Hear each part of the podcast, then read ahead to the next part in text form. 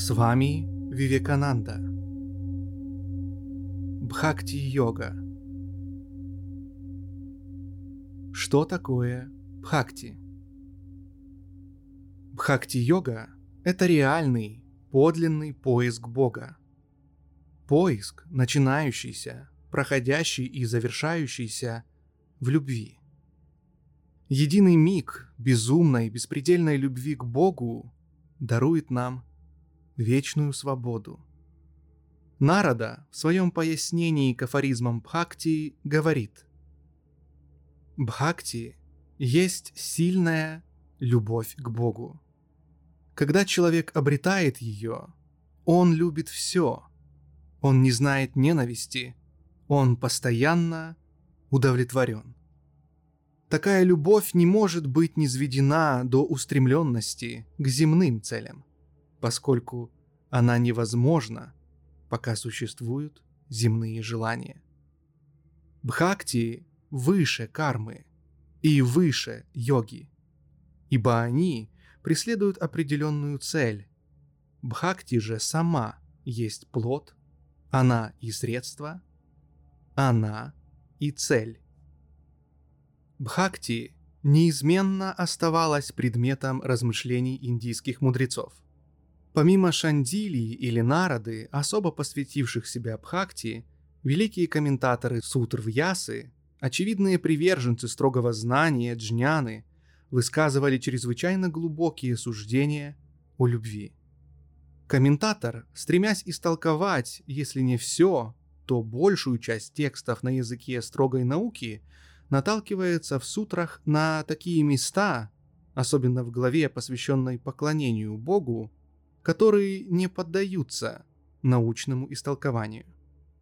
По сути, различие между знанием джняной и любовью бхакти не так значительно, как многим подчас представляется.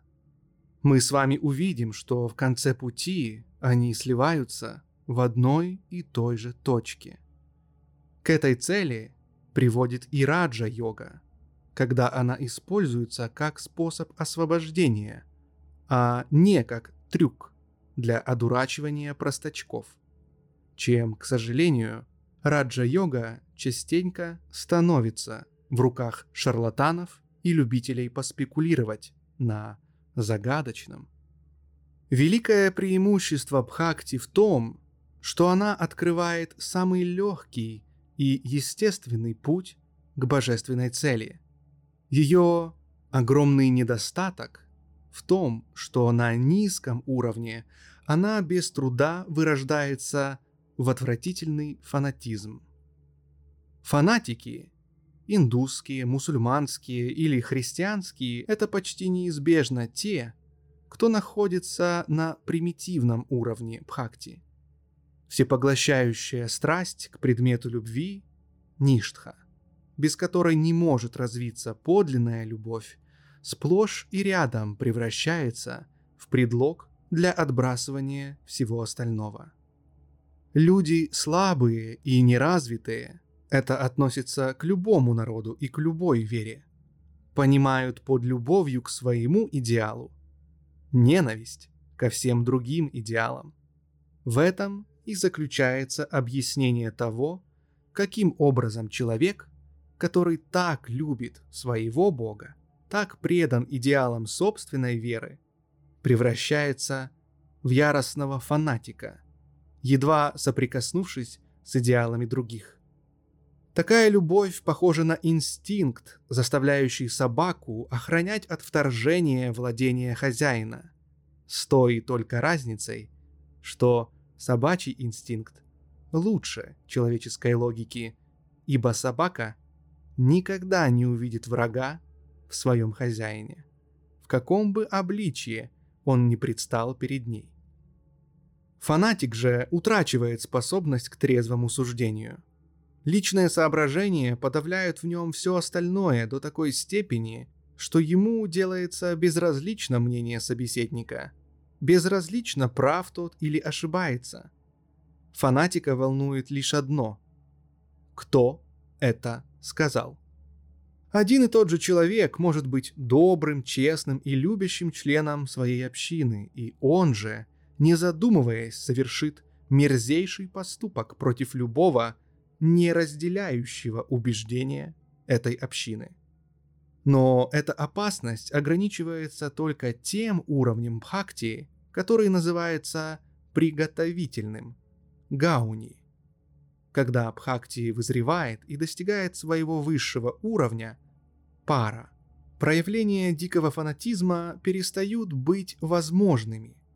Душа, покоренная высшей любовью, так близка к Богу любви, что ненависть распространять не может.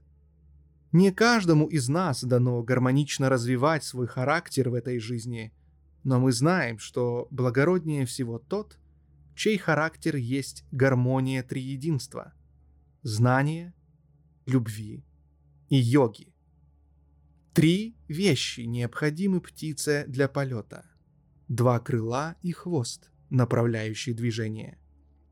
Знание, джняна, это одно крыло. Любовь, бхакти, другое крыло. А йога играет роль хвоста, поддерживающего равновесие между ними. Тот же, кто не способен достичь гармонии и потому избирает бхакти как свой единственный путь, должен обязательно помнить, что хотя формы и ритуалы совершенно необходимы для развивающейся души, они имеют лишь одно назначение – приводить нас в состояние, в котором мы испытываем наибольшую любовь к Богу.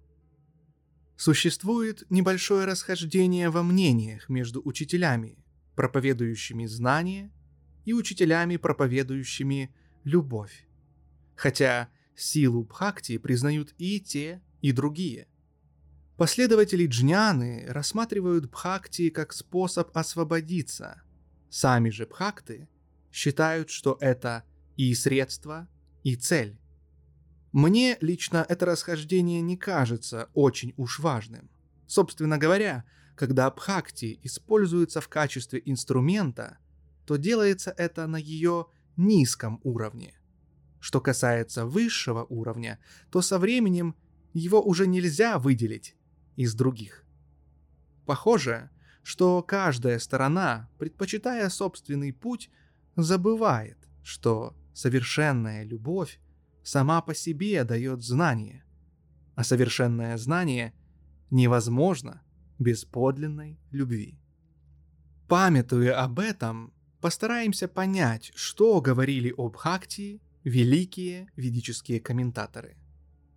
Истолковывая сутру «Медитация необходима», что было многожды сказано, Бхагаван Шанкара заявляет «Итак, говорят люди, он возлюбил царя, он возлюбил гуру, описывая этими словами того, кто следует заветам гуру, считая это своей единственной целью. Подобным же образом говорят люди, предмет медитации любящей супруги есть ее возлюбленный супруг, описывая этими словами сильную и постоянную памятливость. Вот что такое преданная любовь понимании Шанкары. Медитация – это ненарушаемая память о предмете медитации, не прерывающаяся, как струя масла, переливаемая из сосуда в сосуд. При достижении такой связанности с Богом порываются все цепи.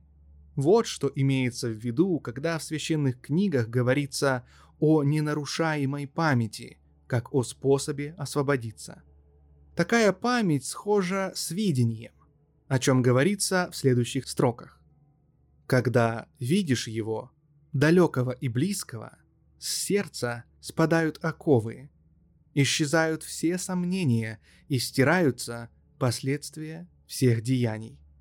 Пересказ Мундака Упанишады 2.2.9 часто повторяется во многих текстах позднего Бхакти, например, в Бхагавата Пуране. Увидеть можно того, кто близко. Тот же, кто далеко, виден только глазами памяти. Но священные книги учат, что мы должны видеть его вблизи нас и видеть его вдалеке, А это означает, что такого рода память сродни зрению. Возвышенная память приобретает качество зрения. Поклонение Богу есть постоянная память о нем, как явствует из основных священных текстов. Знание, которое является тем же, что регулярное поклонение, описывается в них как постоянная память. Вот почему память, развитая до уровня непосредственного восприятия, рассматривается в шруте, в священных текстах, как способ освобождения. Атман нельзя постичь с помощью разных наук, интеллекта или самого прилежного изучения вет. Кого Атман изберет, тот постигает его. Тому Атман раскрывает себя. Пересказ Катха Упанишады 1, 2, 2, 23 или Мундака Упанишады 1, 2, 3.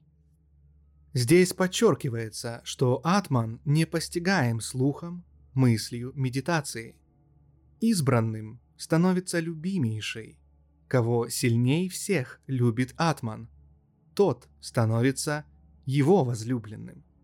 Сам Бог помогает ему постичь Атман, ибо сказано было Богом, «Кто постоянно связан со мной и поклоняется мне с любовью, тем я указываю путь, который ведет ко мне». Пересказ Брахма Сутры Бхашьи Рамануджи, цитирующего Бхагавадгиту. Рамануджа – известный ведантист, с его именем связывается разработка второго направления веданты – Вашишта Адвайты. Данные о его жизни и деятельности отрывочны и порой противоречивые. Считается, что он родился в 1027 году. Комментарии Рамануджи к Брахма-сутре и Бхагавадгите считаются наиболее авторитетными среди трудов, посвященных Веданте. Обычно название учения Рамануджи переводят так – ограниченная Адвайта или Адвайта с ограничениями. Рамануджа исходит из того, что души и материя образуют своего рода тело Брахмана, мыслимого как Ишвара. Личностный Бог, сотворивший из самого себя многообразный мир своим благоволением. Бог есть управитель мира. Он может уничтожить плохую карму, как бы простить совершенные человеком недолжные деяния. Теистическое учение Рамануджи является теоретическим обоснованием Бхакти-марги – Полная зависимость человека от Бога иллюстрируется отношением кошки к котенку. В минуту опасности мать хватает своего детеныша и переносит его в безопасное место. Так называемая бхакти котенка. Или поведением маленькой обезьянки, цепляющейся за свою мать, когда ей что-нибудь угрожает. Так называемая бхакти обезьяны. В бхакти важнее всего не само действие, а его эмоциональная окраска – глубина самозабвения, желание всецело принадлежать Богу. Именно в ответ на такое чувство всемогущественный и сострадательный Бог может даровать человеку свободу. Смысл этого в том, что Атман будет постигнут тем, кого он изберет, кому очень дорого памятливость, равноценная непосредственному восприятию, ибо она дорога и предмету, на котором сосредоточена. Эта непрерывающаяся память обозначается словом «бхакти». Так говорит Бхагаван Рамануджа в своем комментарии к сутре о Брахмане. В комментарии к сутре о поклонении Всевышнему Патанджали Пходжа говорит «Пранитхана есть разновидность бхакти, когда все деяния совершаются не ради их плодов, таких как земные радости, но только во имя учителя учителей. Бхагаван Вьяса в комментарии на ту же тему определяет пранитхану как форму бхакти, когда милость Бога изливается на йога, даруя ему исполнение всех его желаний. Шандилья называет бхакти страстной любовью к Богу. Но наилучшим образом определил, что такое бхакти, величайший из бхактов – прохлада.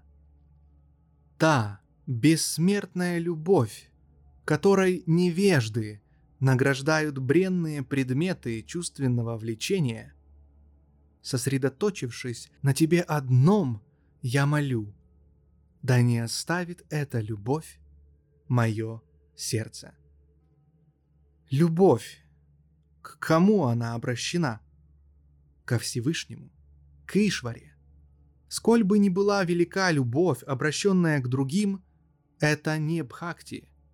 Ибо, как говорит Рамануджа в Шри Бхашье, цитируя древнего мудреца, «Все сущее, от брахмы до пучка травы, подчинено закону рождения и смерти, диктуемому кармой, и потому не может быть предметом медитации, так как существует в незнании и изменчивости.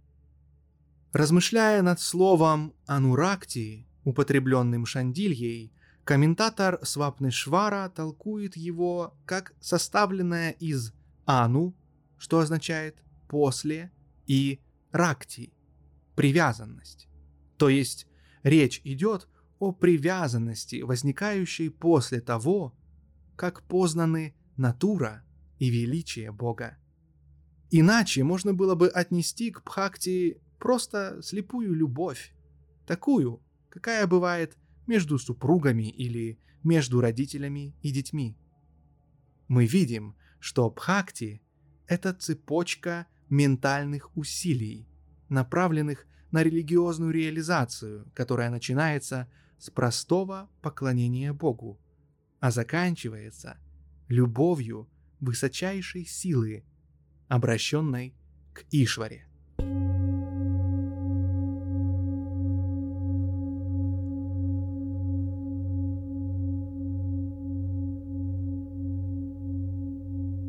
Философия Ишвары – кто есть Ишвара? Джан Мадьясья Ятах. Тот, из которого порождение, сохранение и разрушение Вселенной есть Ишвара. Вечный, чистый, вечно свободный, всемогущий, всеведущий, всемилостивый, учитель учителей. И превыше всего, у него собственная природа – неизъяснимая любовь.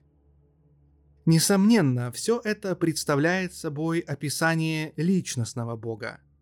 Так что же, существуют два Бога? Бог философа, определяемый через отрицание, он не есть то, он не есть это, сатчитананда, существование знания блаженства, и наряду с ним вот этот Бог любовь? Нет. Бог один.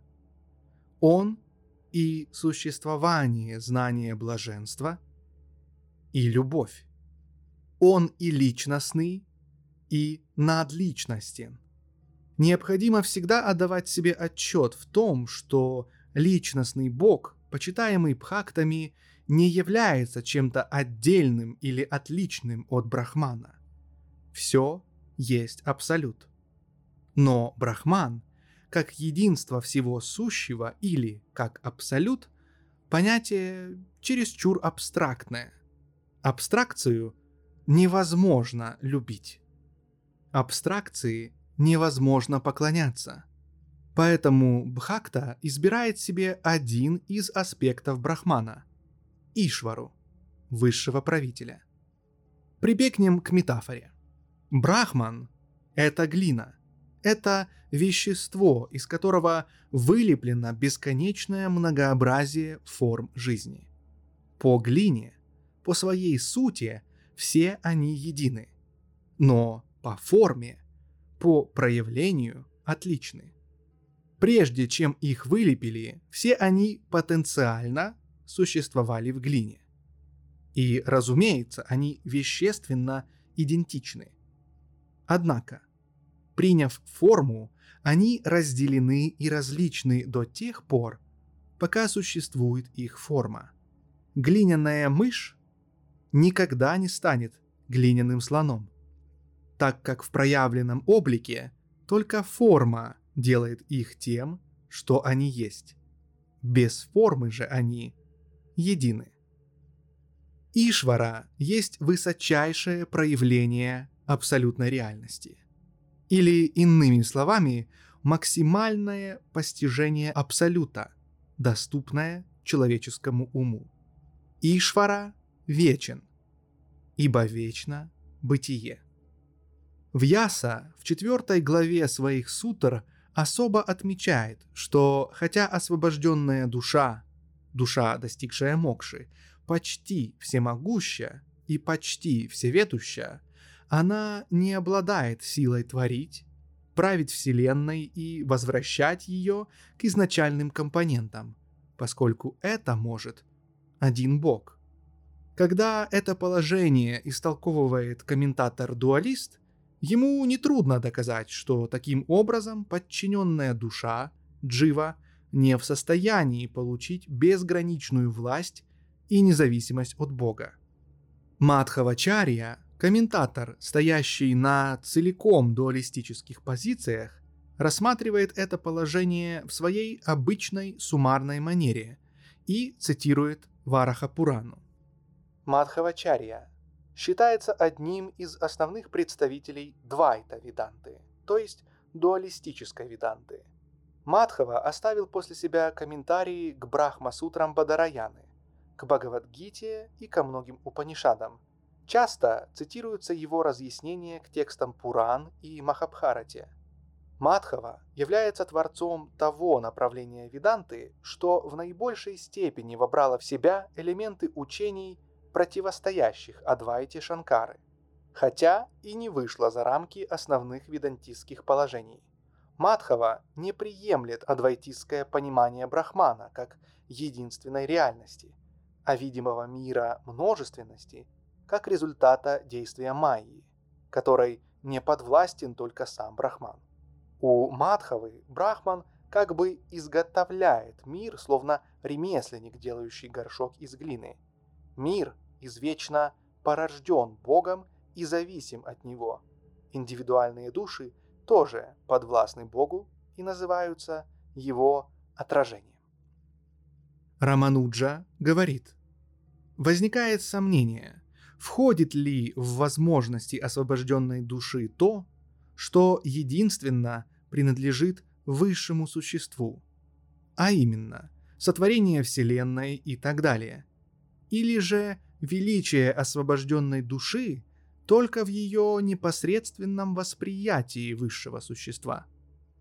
Резонно предположить, что освобожденная душа обретает способность управлять Вселенной, поскольку в священных текстах сказано «она становится предельно тождественно высшему существу, и осуществляются все ее желания». Предельная тождественность и осуществление желаний недостижимы без способности, единственно принадлежащей высшему существу, управлению Вселенной. А потому следует признать, что все освобожденные души становятся владыками Вселенной. Но на это мы отвечаем, что освобожденные души обретают все способности за исключением управления Вселенной. Управление Вселенной означает управление формами, жизнью и желаниями всего сущего. Освобожденные души, для которых перестали существовать завесы, скрывающие подлинную природу Бога, получает возможность непосредственного восприятия Брахмана, но не способность управлять Вселенной.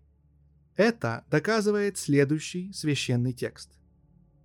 «Спроси о том, из кого все это рождается, кем все рожденное живо, в кого все возвратится. Это Брахман. Пересказ Тайтирия Упанишады 3.1.1 Если бы способность управлять Вселенной была присуща всем освобожденным душам, то Брахмана нельзя было бы определять через эту способность. Определять можно только через исключительные атрибуты. Поэтому, скажем, в следующих текстах высшее существо предстает неизменно как властитель Вселенной. Мой возлюбленный мальчик, вначале существовал лишь один не имеющий другого. Он увидел и возжелал. Пусть родится множество. И возникло тепло. Свободный пересказ Чхандогья Упанишады 6.2. Лишь один брахман существовал в начале. Он стал развиваться, и проявилась благословенная форма – кшатра. Все эти боги есть кшатры. Варуна, Сома, Рудра, Парджанья, Яма, Мритью и Ишана. Пересказ Брихадараньяка Упанишады. Поистине, один лишь Атман существовал в начале. Ничто больше не испускало колебания. Он подумал о проявлении мира, потом проявил мир. Существовал один лишь Нараяна. Ни Брахма, ни Ишана, ни Дьява Притхиви, ни звезды, ни вода, ни огонь, ни сома, ни солнце. Он не радовался в одиночестве и после медитации произвел на свет дочь, десять органов и прочее. Да, и в других священных текстах, таких как «Тот, кто, живя в земле, существует отдельно от нее, живя в Атмане» и так далее, говорится о наивысшем, как о том, кто управляет Вселенной. Ни в одном из описаний управления Вселенной не остается места для действий освобожденных душ, для их участия в управлении Вселенной. Толкуя следующую сутру, Рамануджа подчеркивает, если вы скажете, что это не так, поскольку некоторые ведические тексты свидетельствуют о противоположном, то тексты Вед относятся к величию освобожденных душ в сферах подчиненных богов – еще один легкий выход из трудного положения. Хотя философская теория Рамануджи признает единство сущего, но согласно ей, внутри единства сущего есть вечные различия. Следовательно, и эта теория является на самом деле дуалистической, что помогает Раманудже проводить четкую линию разграничения между личной душой и личностным Богом. Теперь постараемся разобраться в том, что говорят на этот счет великие мыслители школы Адвайты.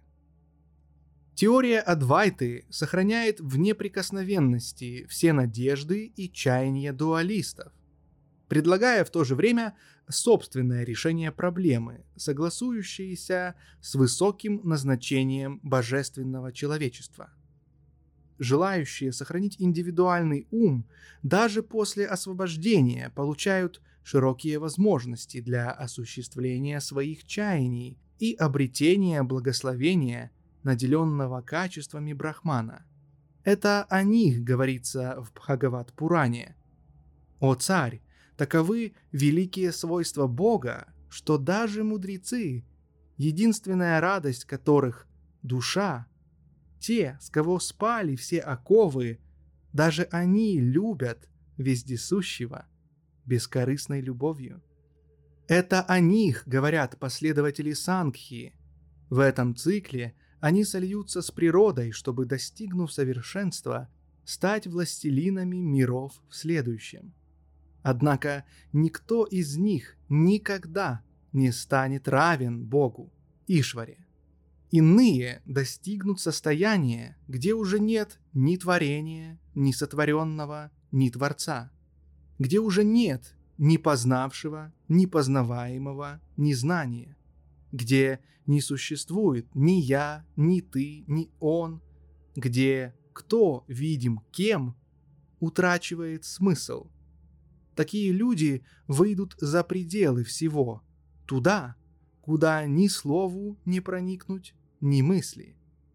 Другие же, кто не сумел достигнуть этого состояния, неизбежно останутся при триедином видении нерасчлененного абсолюта, как природы души и их всепроникающей скрепы, соединяющей одно с другим Ишвары.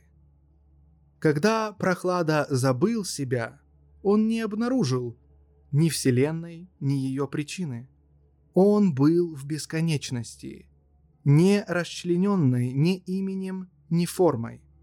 Однако едва лишь вспомнил он, что его зовут Прохлада, перед ним опять была Вселенная, а с нею ее владыка, вместилище бесконечного числа благословенных свойств.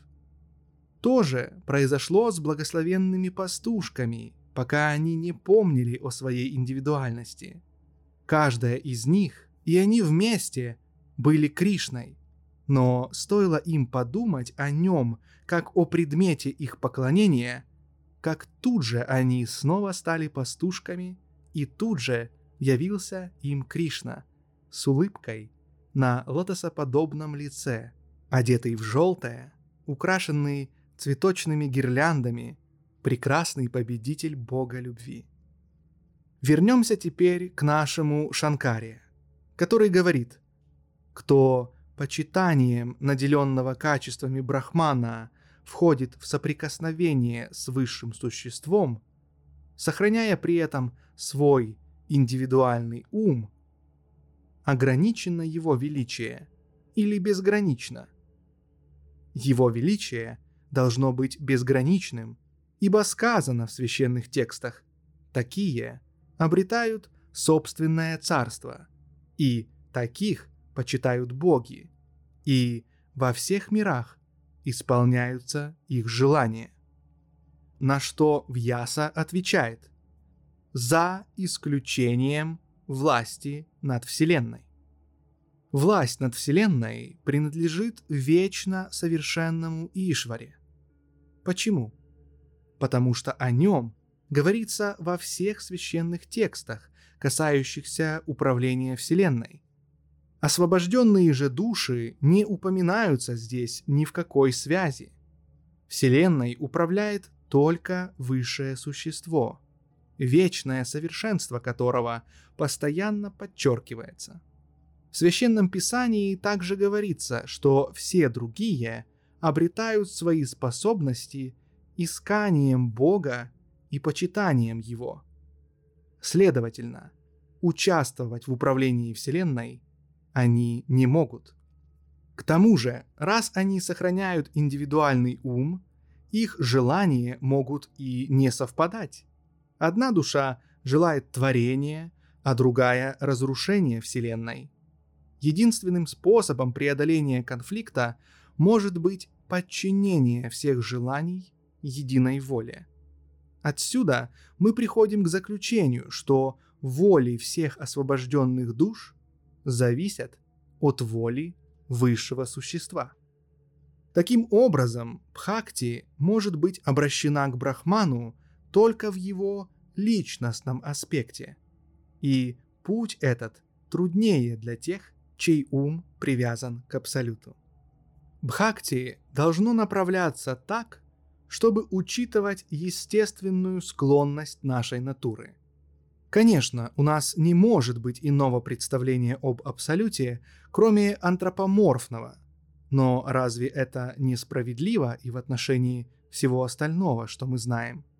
Величайший из психологов, известных миру, Капила, столетия назад доказал, что человеческое сознание является одним из элементов, необходимых при образовании всех объектов нашего восприятия, находящихся как вне, так и внутри нас. Мы видим, что начиная с нашего собственного тела и вплоть до Ишвары, все, что мы воспринимаем, есть наше сознание плюс что-то еще. Что бы это ни было, именно это смешение, которое неизбежно, мы обыкновенно и считаем реальностью. Собственно говоря, это и есть реальность. Единственная реальность, доступная человеческому познанию. Поэтому нелепо утверждать, что Ишвара нереален, поскольку он антропоморфен. Это очень напоминает нескончаемый спор Запада по поводу идеализма и реализма, в основе которого всего лишь игра смысловыми оттенками слова «реализм». Идея Ишвары включает в себя все, что входит в понятие и толкование понятия реальности. Ишвара столь же реален, сколько и все во Вселенной. В конце концов, слово «реальный» означает всего лишь то, о чем сейчас было сказано. Такова наша философская концепция Ишвары.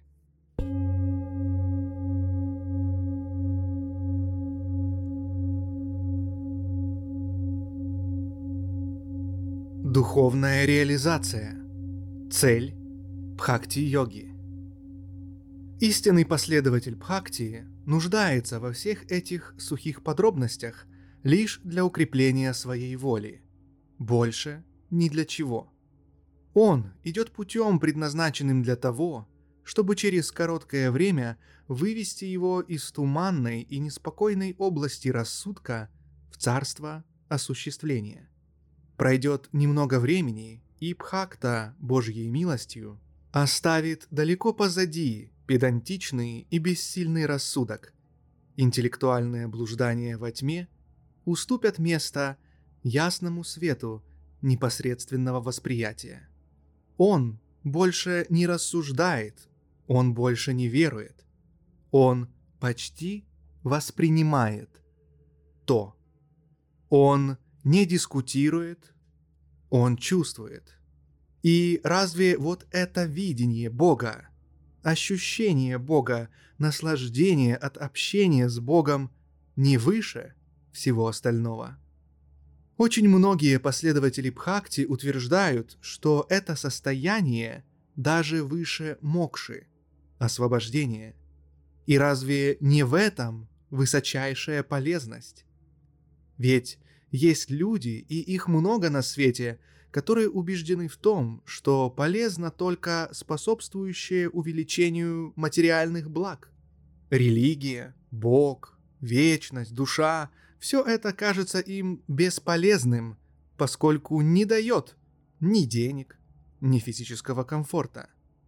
Для людей такого толка бесполезно все, что не ведет к удовлетворению чувств и аппетитов – тем не менее, понятие полезности для каждого человека обусловлено его собственными потребностями. Человек, не поднимающийся над желанием есть, пить, производить потомство, а потом умереть спокойно, только эти вещи считает полезными.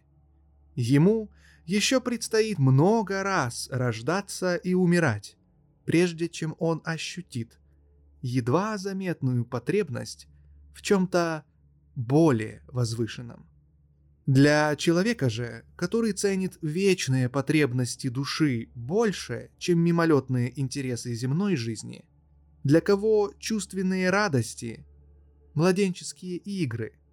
Конечно, для него Бог и любовь к Богу являются наивысшим и единственным смыслом человеческого существования – Слава Богу, что есть на свете слишком поглощенном мирскими заботами такие люди. Как мы уже говорили, бхакти-йога делится на подготовительную ступень – гауни и высшую ступень – пара. По мере продолжения нашей беседы мы начнем понимать, что на подготовительной ступени человеку не обойтись без конкретной поддержки в разных формах, которая помогает ему двигаться дальше. По сути дела, мифы и символика любой религии есть выражение естественной потребности души на ранней стадии ее развития. Чрезвычайно важно отметить, что колоссы духа порождаются только теми религиозными системами, которые опираются на богатую мифологию и ритуализм сухие, фанатические формы религии, стремящиеся искоренить все поэтичное, прекрасное и утонченное, именно то, что предлагает опору младенческому уму, делающему первые, неуверенные шажки по направлению к Богу, подтачивают опору, на которой держится духовная крыша. Исходя из невежественной и суеверной концепции истины, сухой фанатизм пытается изгонять как раз то, что питает собой религию, что питает собой росток духа, пробивающийся к свету в человеческой душе. От религии такого рода очень скоро останется одна шелуха. Лишенные содержания словеса и софистика, иногда слегка сдобренная социальными стремлениями или так называемым духом реформизма. Огромное большинство последователей таких религий являются материалистами, сознательно или неосознанно, поскольку цель и земной, и загробной жизни для них сводится к наслаждению. Оно для них альфа и омега бытия. Это их Иштапурта. С их точки зрения, уборка улиц и наведение порядка и есть смысл жизни человека на Земле, обеспечение материального благосостояния.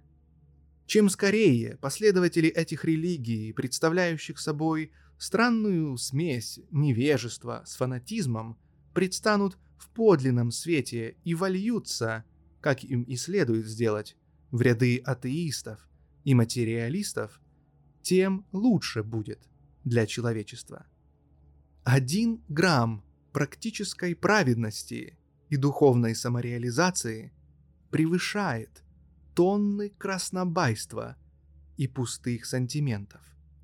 Покажите нам одного, одного единственного колосса духа, возросшего на этой сухой пыли невежества и фанатизма. А если не можете, закройте рты и распахните сердца навстречу ясному свету истины. Сядьте, как дети, у ног тех, кто знает, что говорит. У ног индийских мудрецов. И давайте внимательно вслушаемся в их слова.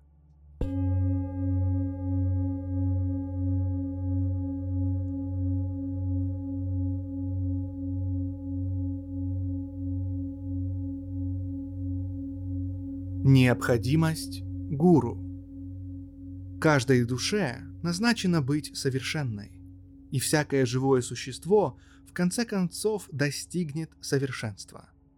То, что мы собой представляем сегодня, плод наших деяний и помыслов в прошлом. Кем мы станем завтра, зависит от того, что мы думаем и делаем сегодня. Мы сами творим собственную судьбу – но это не означает, что мы не можем воспользоваться чужой помощью. Более того, в абсолютном большинстве случаев помощь нам просто необходима. Она нужна, чтобы ускорить раскрытие сил и потенциала души, чтобы пробудить нас к духовной жизни, развитие которой ведет человека к святости и совершенству. Книги не могут это дать только от другой души воспринимает импульсы душа.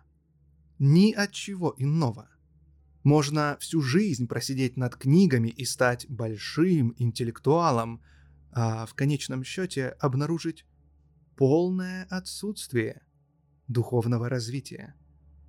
Это ведь неправда, будто высокий уровень интеллектуального развития непременно способствует собственному духовному развитию человека. Мы подчас склонны думать, будто корпение над книгами и есть духовная поддержка, в которой мы нуждаемся, однако, проанализировав результаты, приходим к выводу, что чтение принесло пользу интеллекту, но не духу. Несостоятельность книжного знания для пробуждения духа и ускорения духовного развития и есть причина, в силу которой мы все умеем блистательно рассуждать о духовности. Но как только доходит до дела, до того, чтобы вести истинно духовный образ жизни, мы пасуем.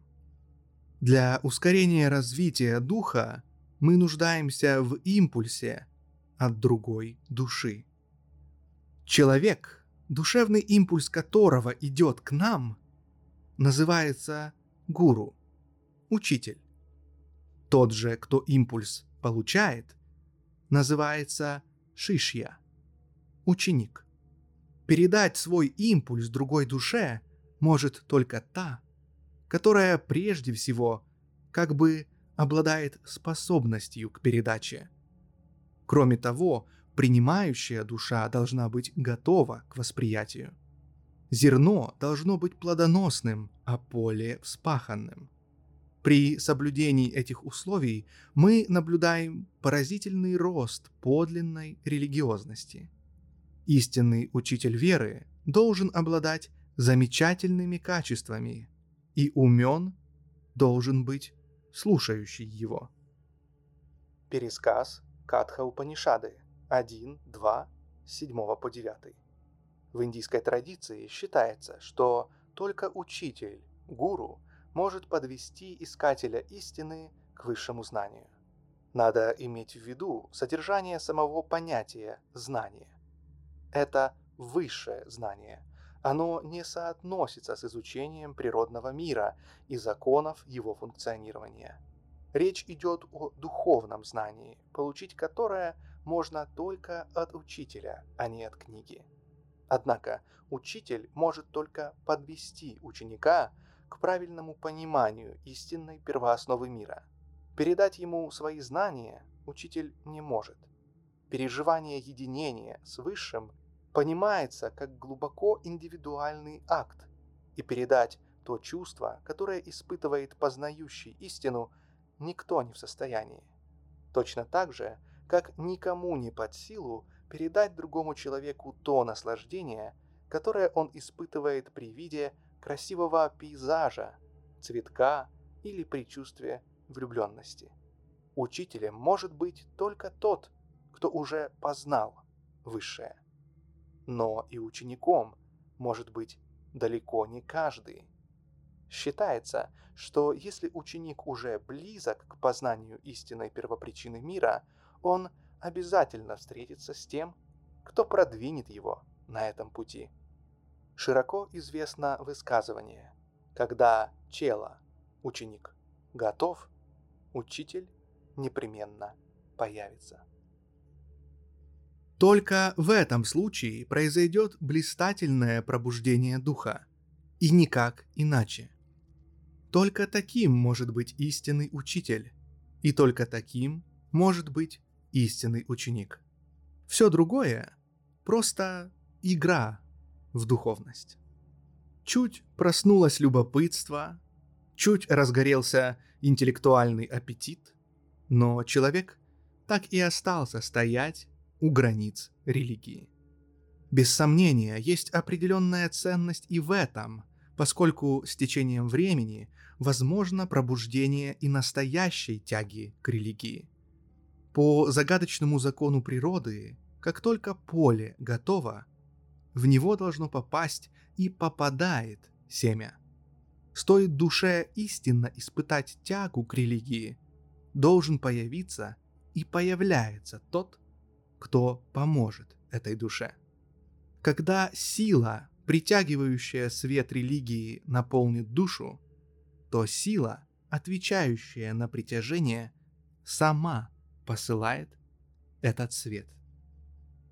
Есть, однако, серьезные опасности, подстерегающие человека на этом пути. Например, существует опасность принять за подлинную тягу к религии мимолетные эмоции. Каждому легко проследить это на себе. Сколько раз в жизни, когда умирает близкий человек, когда обстоятельства наносят нам удар, мы начинаем искать чего-то более надежного и возвышенного и обращаемся к религии. Но проходит время, опадает волна чувства, а мы как были, так и остались. Мы все частенько ошибаемся, принимая эти порывы за подлинную тягу к религии. Пока мы не научимся распознавать их, мы не испытаем постоянное, настоящее влечение к религии. А следовательно, не отыщем и того, кто действительно передаст нам религиозность. Еще раз. Пока мы не научимся распознавать их, мы не испытаем постоянное, настоящее влечение к религии, а следовательно, не отыщем и того, кто действительно передаст нам религиозность. А потому, всякий раз, когда нам хочется пожаловаться на тщету поисков истины, к которой мы так сильно стремимся, наш долг прежде всего заключается в том, чтобы заглянуть в собственную душу и удостовериться в подлинности стремления. В огромном большинстве случаев обнаруживается, что мы сами еще не готовы принять истину, так как наша тяга к духовности поверхностна. Однако еще более серьезная опасность связана с личностью того, кто передает знания. Гуру. Есть многие, погрязшие в невежестве, кто в гордыне своих сердец воображает, будто им все известно. Не останавливаясь даже на этом, они и заявляют готовность взвалить на свои плечи и бремя других.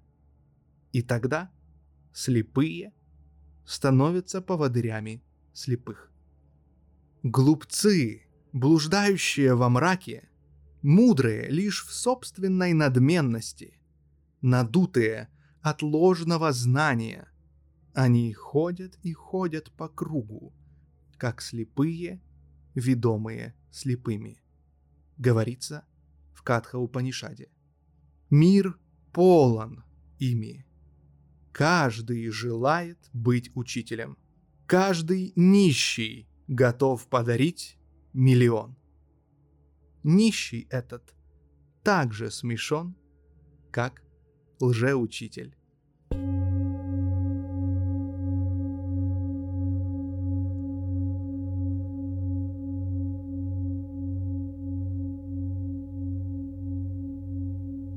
Необходимое качество ученика и учителя. Как же распознать учителя?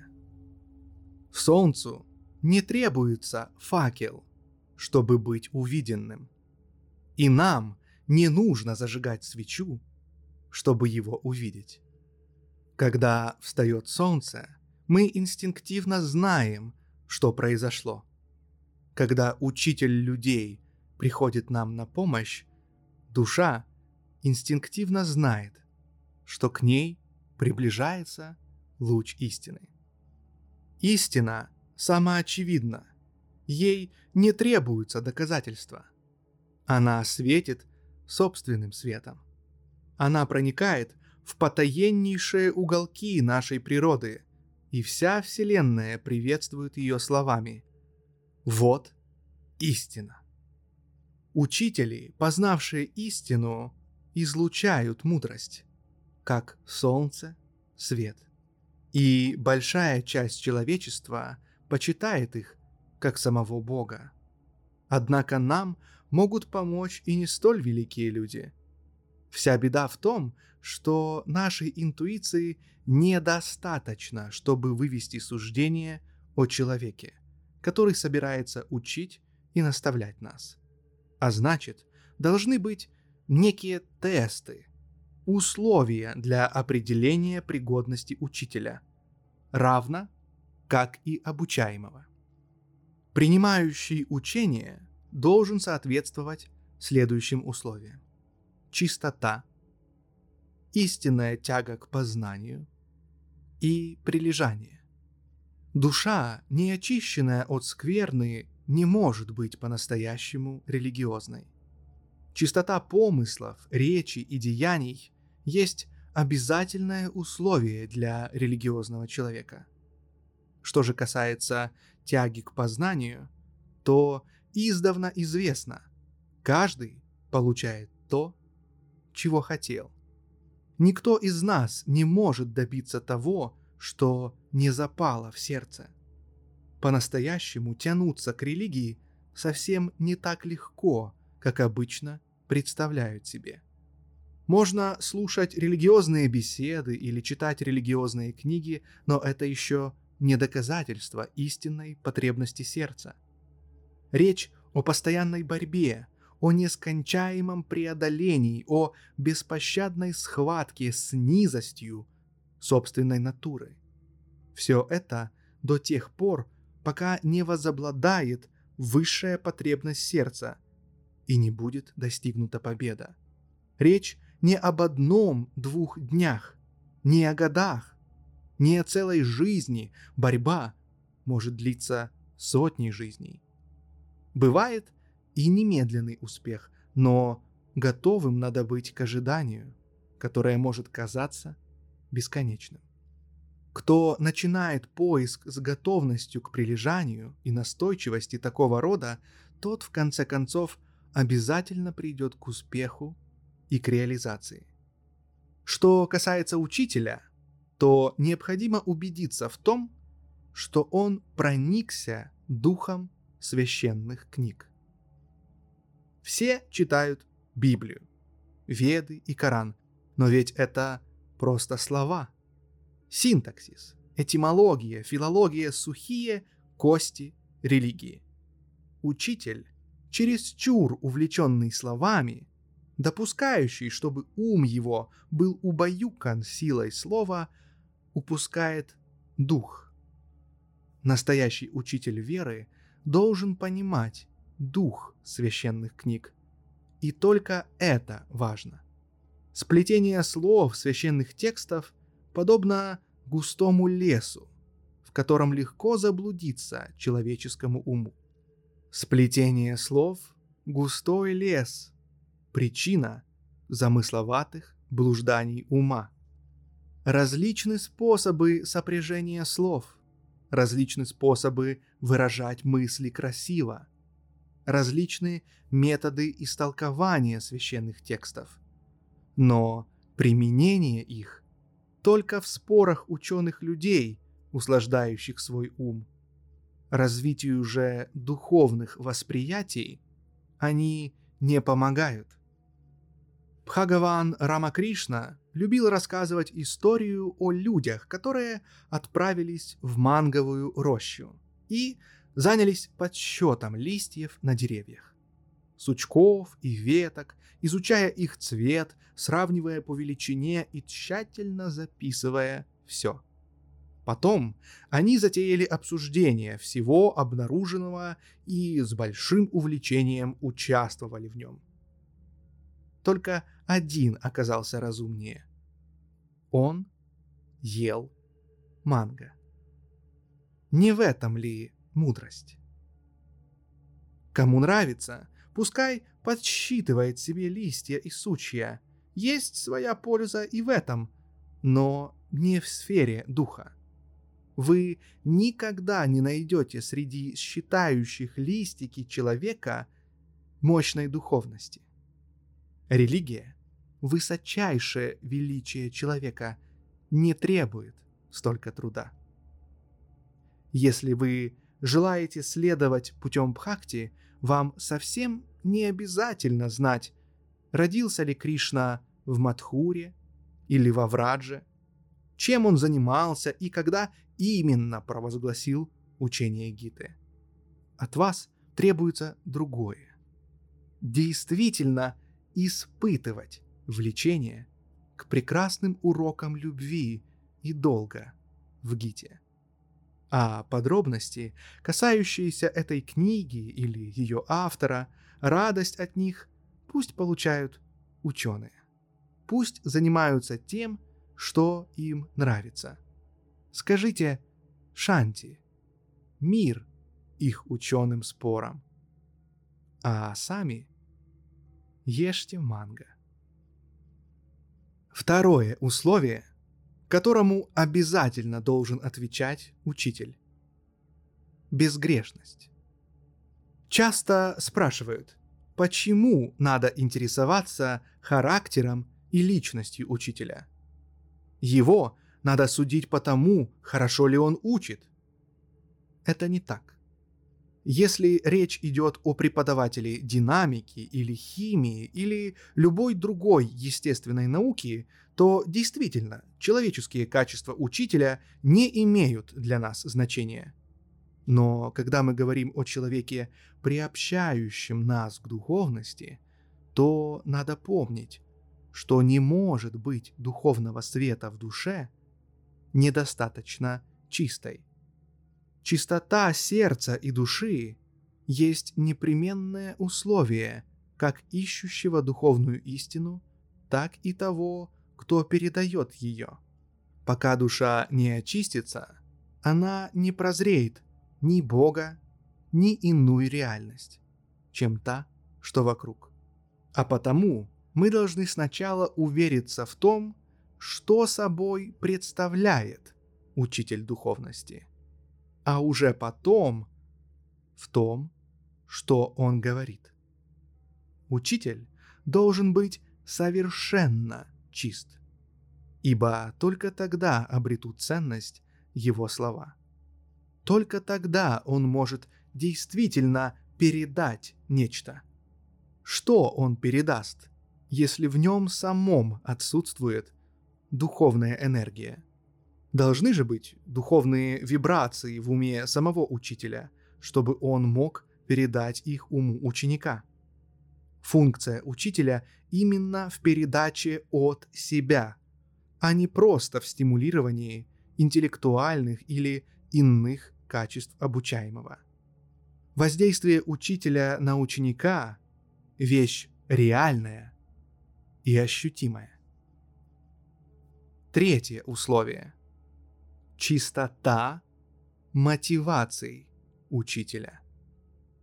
Учитель не должен руководствоваться низменными, корыстными побуждениями. Учить ради денег или славы. Он трудится только из любви, из чистой любви ко всему человечеству. Это единственный способ передачи духовной энергии через любовь. Так что корыстное побуждение, жажда материальных ценностей или любви тут же уничтожат возможность передачи духовности. Бог есть любовь. И только тот, кто познал Бога как любовь, может стать учителем божественного. Если вы убедились в том, что ваш учитель отвечает всем этим требованиям, вы в безопасности. В противном случае очень опасно учиться у недостойного – Ибо раз Он не в силах передать вам добро, Он передаст вам зло. Этой опасности следует остерегаться. Истинный учитель изучил священные тексты, безгрешен, не осквернен страстью, он велик, и он познал Брахмана. Пересказ Вивека Чудамани Шанкары. Из того, что было сказано, естественно вытекает, что не всякий способен научить любить религию, понимать ее и войти в нее. Знаменитая фраза «книги в бегущих ручьях», «проповеди в скалах» и «добро во всем» прекрасна как поэтическая фигура, но ничто не способно вложить в человека и крупицу истины, пока не взрастит он семя истины в себе самом. Кому читают проповеди, скалы и ручьи? Человеческой душе, лотос которой уже полнится жизнью в ее святом храме. Свет же, побуждающий раскрыться прекрасный лотос, всегда исходит от доброго и мудрого учителя. А когда сердце раскрыто, тогда оно готово принять поучение от скал, от ручьев, от солнца, звезд, луны, от всего сущего в нашей божественной вселенной.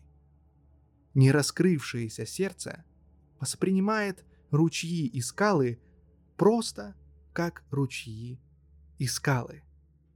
Слепой может посетить музей, но он мало что вынесет из этого. Сначала должны раскрыться его глаза. Только тогда он сможет воспринять урок, преподаваемый музейными экспонатами. Учитель открывает глаза ищущему религию. Поэтому взаимоотношения между учителем и учеником схожи с взаимоотношениями предка и потомка. Не относясь к учителю с верой, скромностью, послушанием и почитанием в сердце, невозможно взрастить религию в себе. Необходимо отметить, что именно такие взаимоотношения существуют там, где на свет появляются колоссы духа. В тех же странах, где взаимоотношения пришли в упадок, учитель религии превратился в обыкновенного преподавателя, ожидающего, что ученик уплатит ему 5 долларов. Достаточно большая сумма на время написания книги. Ученик же, в свою очередь, ожидает, что его мозг наполнится поучительными словами, после чего каждый из них пойдет своей дорогой. В таких условиях духовность исчезает. Некому передать ее. Некому воспринять ее. Религия становится бизнесом, и человек считает, что к ней можно приобщиться за деньги.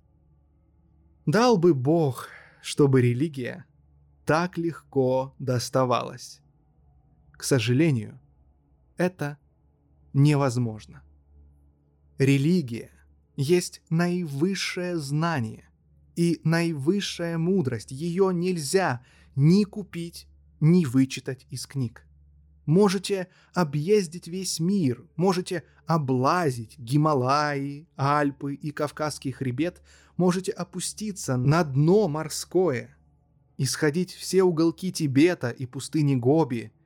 Вы не найдете религию, пока не будет готово к ней ваше сердце, и пока не придет учитель. Когда появится Богом назначенный учитель, служите ему с детской доверчивостью и простодушием. Настежь распахните сердце его воздействию. Смотрите на него, как на воплощение Бога. Кто ищет истину с такой любовью и почитанием, тому Бог раскрывает и истину, и добро, и красоту.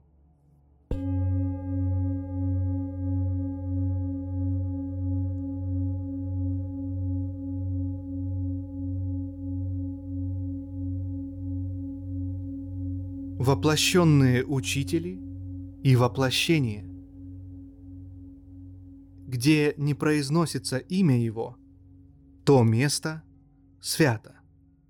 Как же велика святость человека, который произносит его имя? Как должны мы почитать того, через кого передается нам духовная истина? Великие учители духовной истины весьма редки в нашем мире, но мир никогда не останется без них. Эти люди – прекраснейшие цветы человечества. Каждый из них океан милосердия, не нуждающегося в побуждении. Кришна говорит в Бхагавадгите «Знай, что гуру — это я». Лишаясь таких людей, оставаясь без них, мир превращается в ад и спешит разрушить себя.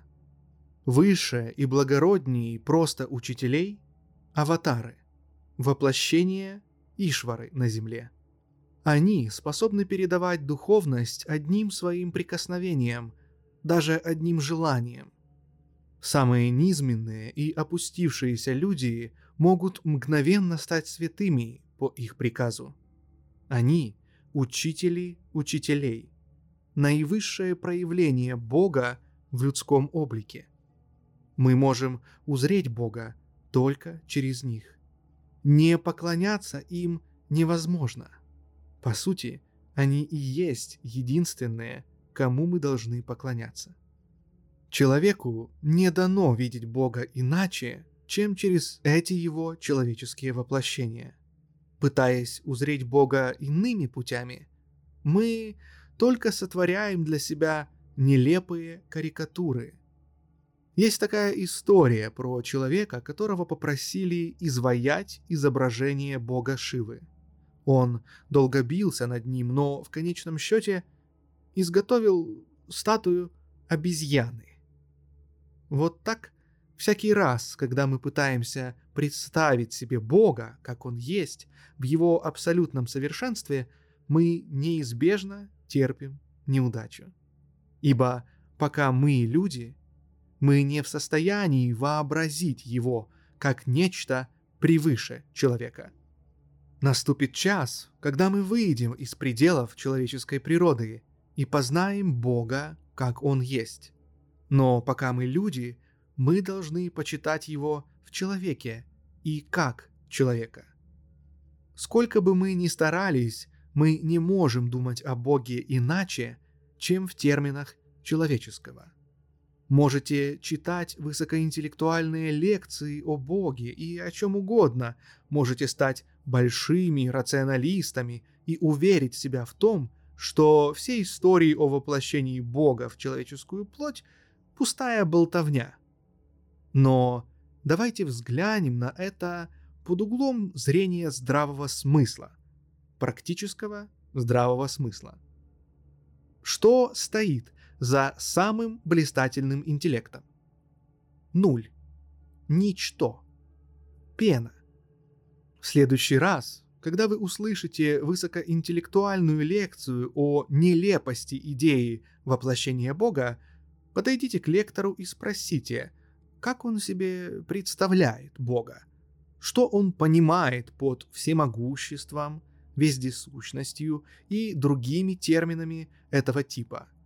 Какой смысл он вкладывает в эти слова? Он их просто произносит. Он не вкладывает в них никакого смысла, он не может сформулировать их смысл без воздействия собственной природы, человеческой природы. Он ничем не отличается от неграмотного на улице. Но тот на улице, который не прочитал ни единой книги, по крайней мере, не нарушает покой мира. А этот э, говорун и нарушает его, и сеет несчастье среди людей. Религия в конечном счете есть реализация, и нам следует строго различать болтовню и интуитивный опыт. Реализацию мы испытываем в глубинах наших душ – и в этом отношении ничего нет необычнее, чем обычный здравый смысл. Мы так устроены, что в силу нашей ограниченности можем видеть Бога только в человеческом облике.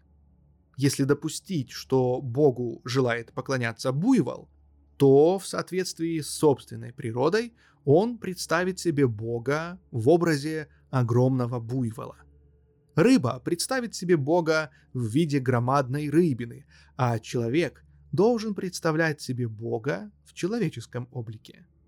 Эти представления не игра болезненной фантазии, чересчур активно действующей.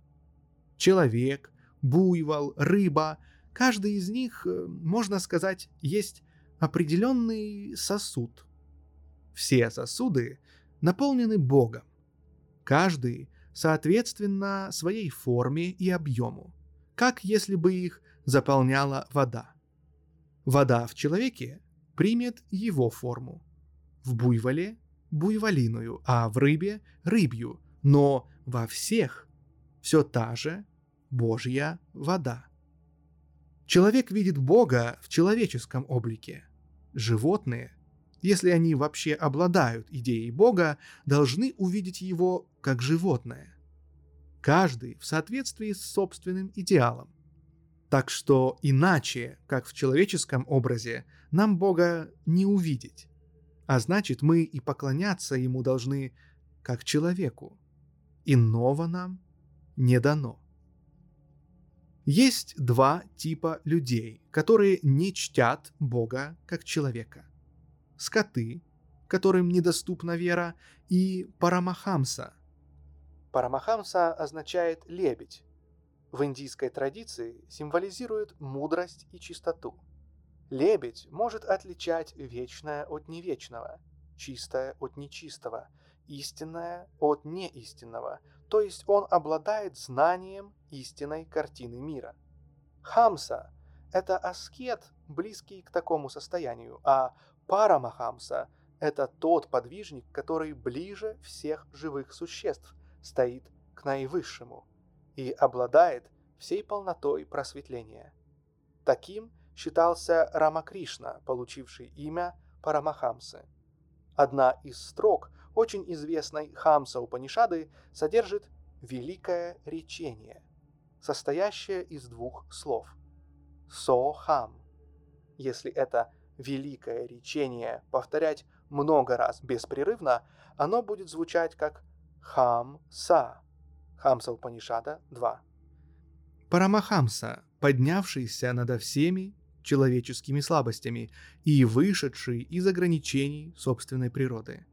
Для него вся природа – его собственная природа, и только он может почитать Бога, как он есть. Здесь, как и во многом другом, крайности соединяются. Крайнее невежество и предельное знание – и то, и другое обходится без актов почитания.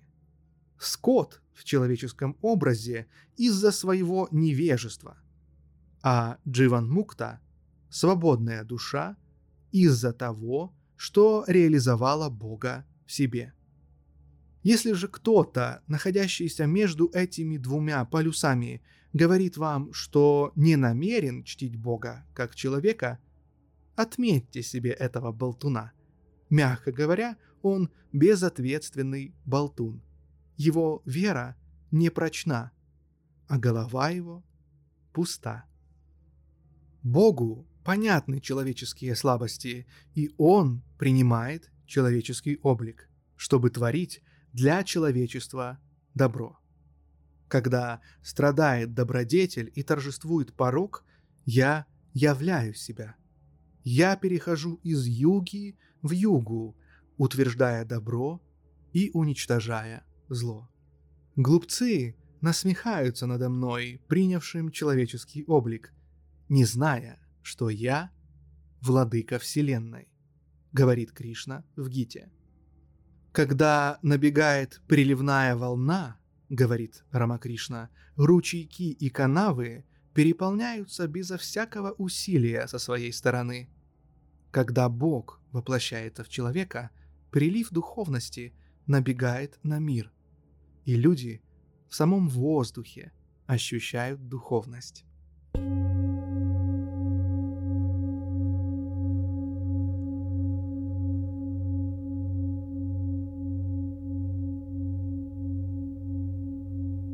Мантра Ом. Слово и мудрость. Мы, однако, сейчас ведем речь не о Маха-Пурушах, великих воплощениях, но лишь о Ситха-Гуру, об учителях, достигших цели. Как правило, именно на их долю выпадает взращивание семян духовности в сердцах учеников через слова мантры, даваемые ученикам для медитации. Что же представляют собой мантры? Индийская философия утверждает, что все во Вселенной проявляется через имя и форму, через нама-рупа.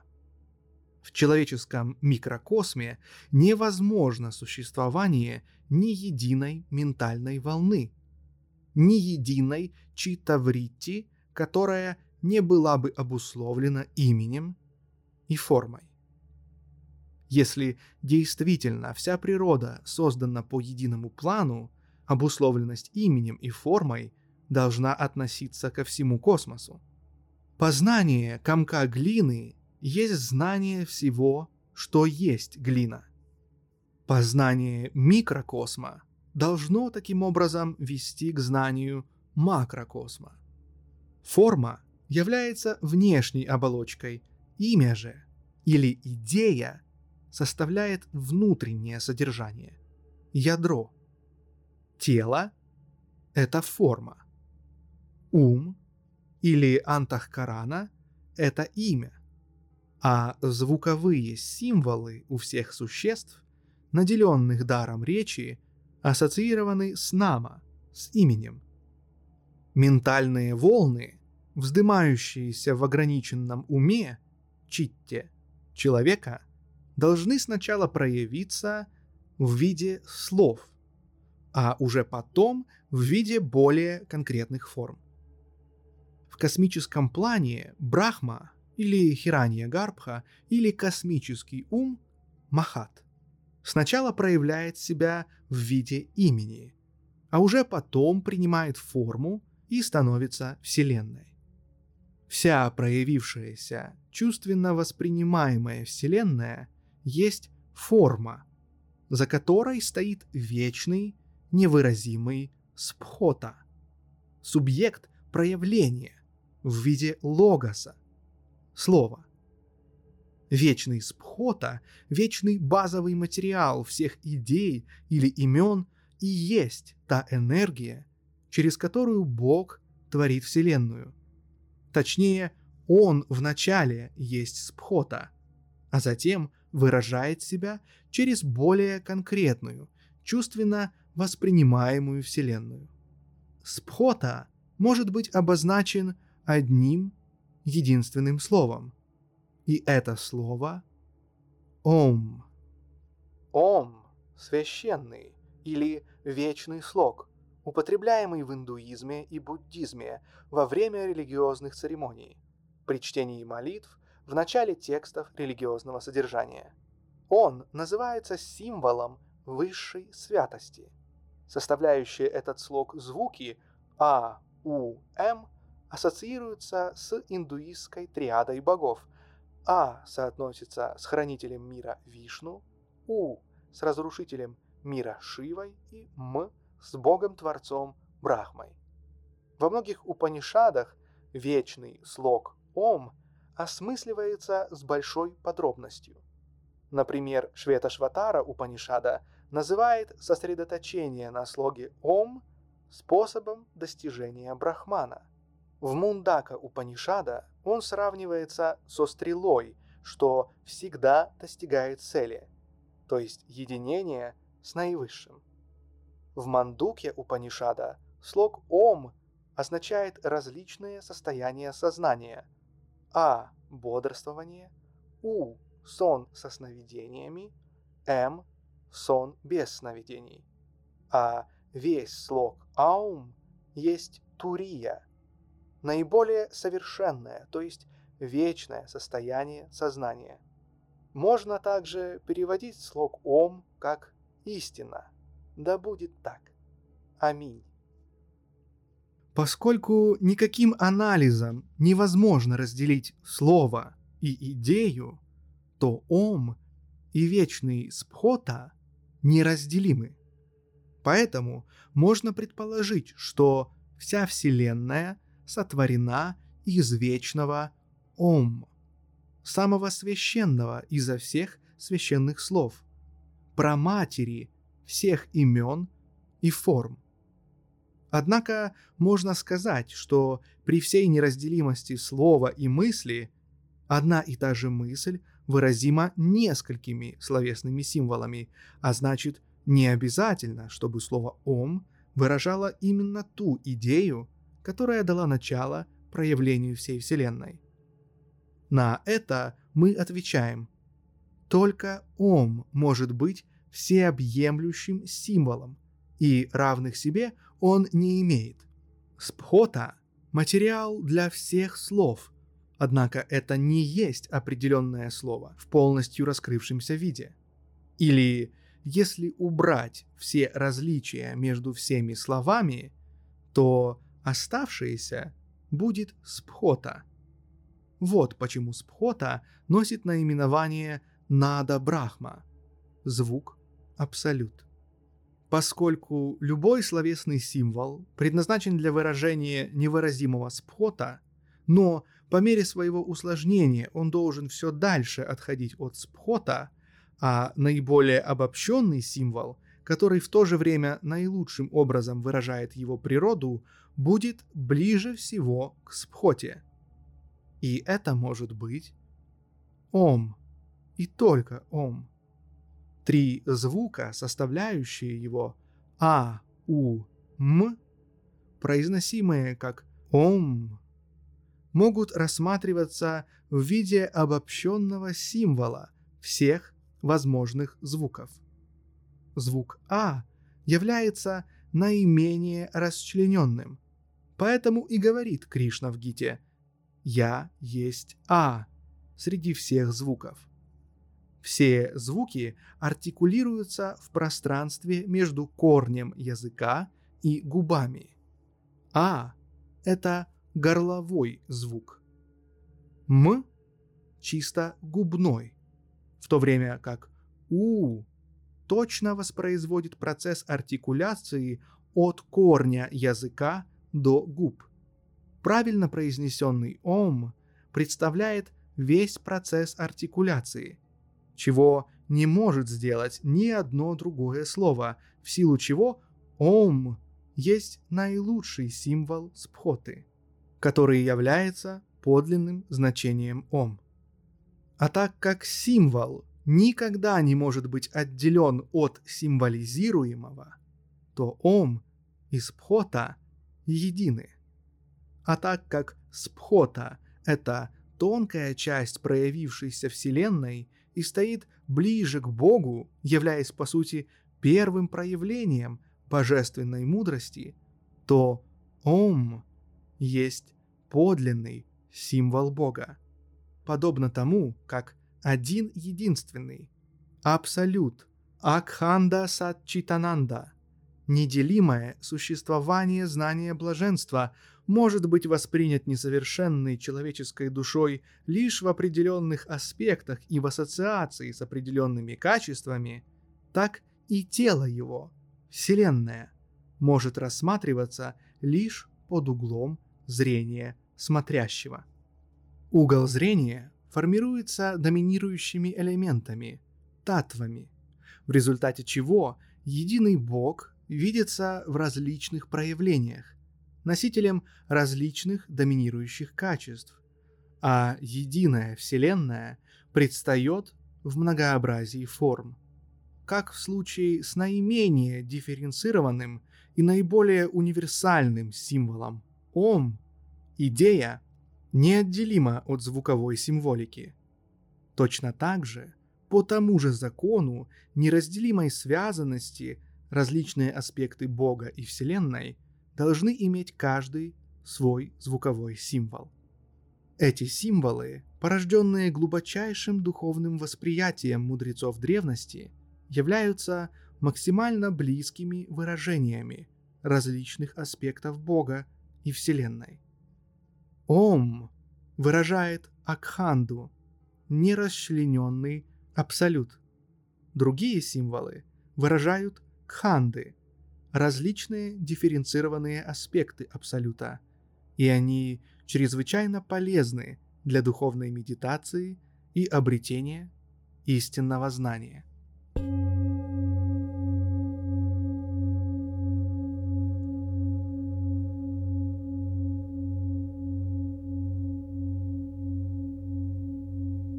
Поклонение тому, что заменяет Бога и Его изображением.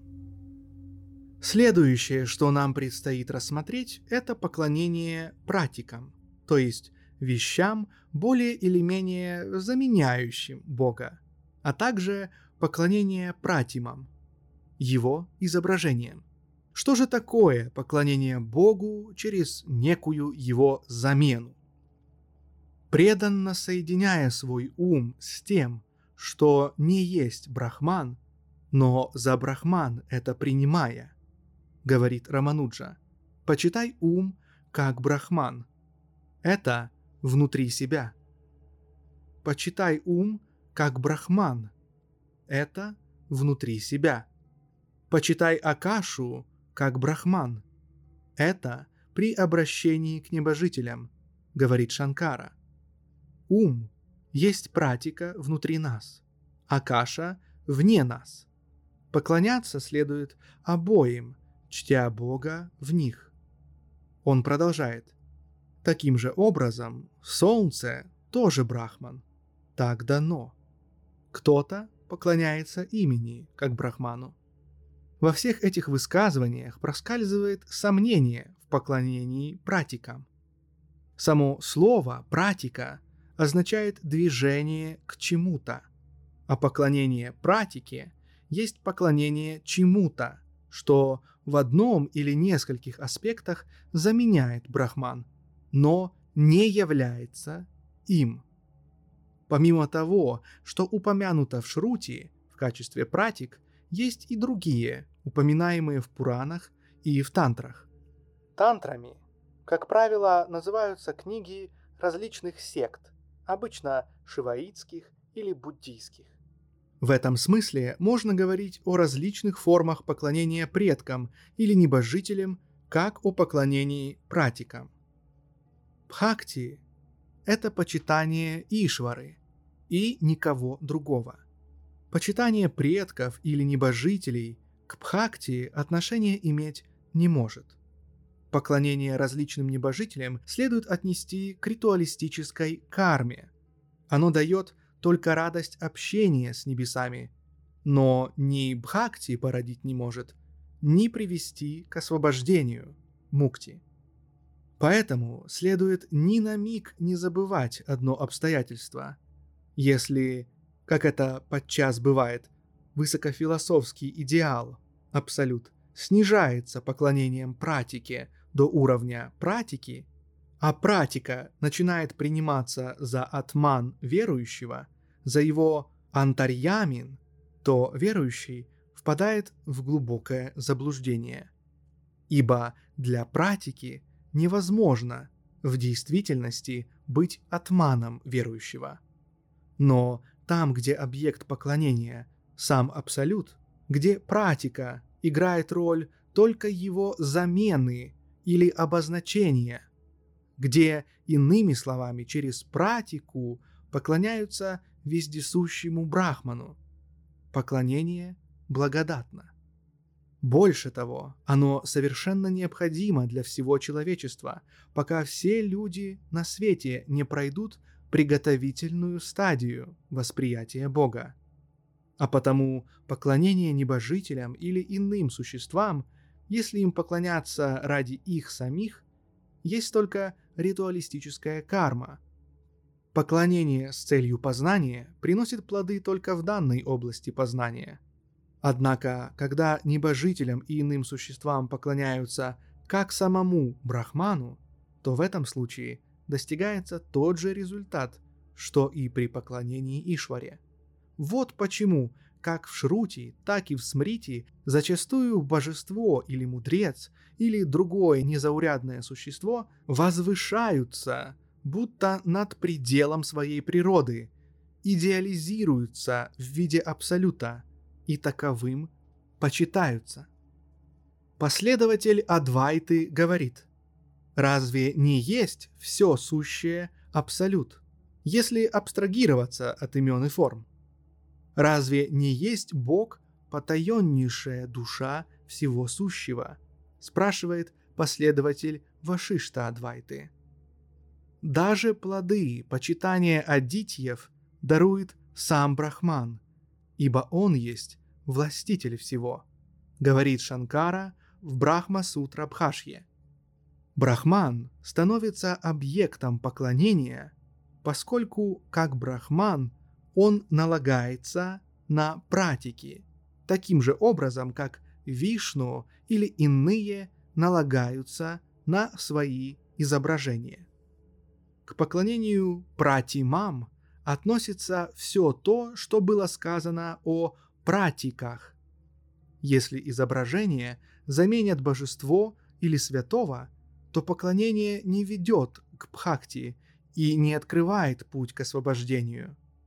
Если же изображение рассматривается как символ единого Бога, то поклонение направляет верующего и к бхакти, и к мукти. Мы видим, что среди мировых религий ведантизм, буддизм и некоторые ветви христианства широко используют изображения. И только две религии, ислам и протестанство, отказываются от их помощи. Тем не менее, мусульмане используют могилы своих святых и мучеников за веру почти так же, как другие используют иконы или статуи. Что же касается протестантов, то они, отвергая все вещественные опоры религии, уходят все дальше и дальше от духовности. В настоящее время едва ли осталась разница между ними и последователями Огюста Конта или агностиками, исповедующими чисто этическое учение. Когда христиане и мусульмане поклоняются изображениям, в какой бы форме они это ни делали, поклонение напоминает отношение к пратикам и пратимам, как к самоценным объектам. Это не помощь прозрению, не дришти саукарьям Бога. То есть, в лучшем случае, такое поклонение является ритуалистической кармой – и не ведет к пхакти или к мукти. Душа отдается не Ишваре, а объектам, поэтому такого рода использование образов, гробниц или храмов есть чистейшее идолопоклонство, которое само по себе не грешно и не порочно, просто ритуально – это карма, и верующий должен получить и получит ее плоды.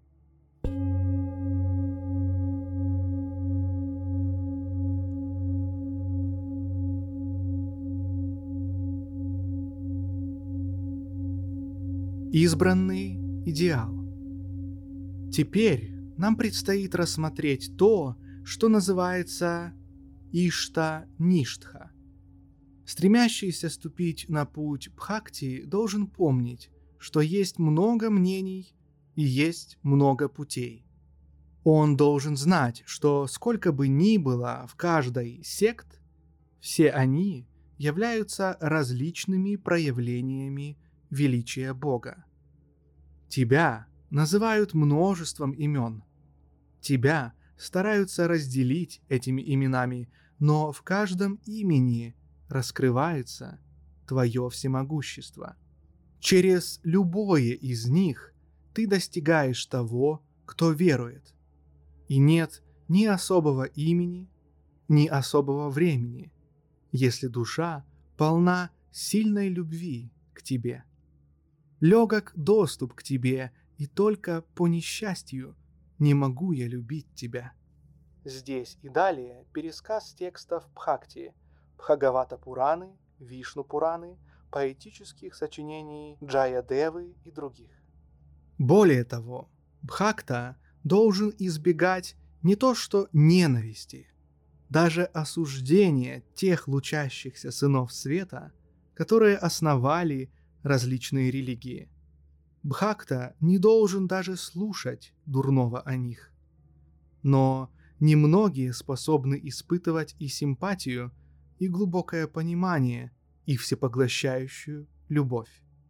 Как правило, либеральные секты утрачивают силу религиозного чувства, и их религия легко может выродиться в своего рода политико-социальный клуб. С другой стороны, яростное узколобое сектанство, проявляя весьма похвальную любовь к собственному идеалу, явно черпает всю эту любовь из ненависти к тем, кто не разделяет до мелочей их точку зрения. Ах, если бы Бог наполнил этот мир людьми, которые умели бы и истинно любить, и распространять свою любовь на все. Но таких людей очень мало. Все равно надо стараться научить человечество этому прекрасному сочетанию силы любви с широтой взглядов, что можно сделать через Ишта-Ништху, прочную приверженность избранному идеалу. Всякая религия или секта предлагает человечеству только свой собственный идеал. Но вечная ведантическая религия распахивает перед человеком бесконечное множество дверей, ведущих в святая святых храма духовности, и предлагает человечеству почти неисчерпаемый набор идеалов, каждый из которых есть проявление предвечного. С нежной заботливостью указывает Веданта различные пути, прорубленные в скале реальности людского существования, великими сынами человеческими, воплощениями Бога, жившими в прошлом, живущими сейчас. Веданта с распростертыми руками приглашает всех, даже тех, кому еще предстоит быть, в обитель истины и океан блаженства, где человеческая душа, освобожденная от пут Майи, может наслаждаться совершенной свободой и вечной радостью. Вот почему Бхакти-йога налагает на нас непременное обязательство избегать ненависти или отрицания любого из путей, ведущих к спасению. Однако юное деревце необходимо оградить и оберегать, пока оно не вырастет. Хрупкий росток духовности умрет, если его слишком рано открыть воздействию постоянно меняющихся идей и идеалов. Есть множество людей, которые во имя того, что им кажется религиозным либерализмом, по сути, удовлетворяют свое праздное любопытство постоянной сменой различных идеалов. Встреча со все новыми идеями превращается в своего рода болезнь, что-то наподобие религиозного алкоголизма. Таким людям непрестанно хочется слышать что-то новое, что заново возбуждает их, щекочет нервы, но как только возбуждение остынет, они кинутся искать другое. Для них религия — это интеллектуальный опиум, и больше ничего. Рамакришна говорит, бывают другие люди, похожие на жемчужную раковину из притчи. Когда восходит звезда Свати, ракушка поднимается с дна морского на поверхность ловить дождевые капли. Распахнув створки, плавает она по поверхности вод, пока не упадет в нее дождевая капля. Тогда уходит ракушка глубоко на самое дно, чтобы взрастить в себе прекрасную жемчужину. Вот самое поэтичное и четкое объяснение того, что есть Ишта-Ништха. Человеку, только ступившему на путь религиозной любви, абсолютно необходима эко-ништха – приверженность одному идеалу. Он должен сказать себе, как говорил Хануман в Рамаяне. «Хоть мне известно, что и бог Шри, и бог Джанаки есть проявление все того же высшего существа. Но все, что есть во мне, принадлежит одному только лотосоокому Раме. Или, как говорил премудрый Тулсидас, «Изведай сладость всего, сиди со всеми, повторяй все имена, говоря «да», «да», но твердо держись своего. И тогда, если искренне тянется к любви человек, из крохотного семени вырастет могучее дерево, огромное, как баньян, который будет выбрасывать все новые ветви, все новые корни, пока не покроет все поле религии. Так истинный Бхакта осознает, что тот, кто всю жизнь был его идеалом, почитаем через идеалы всех вер, под всеми именами, в самых разных формах.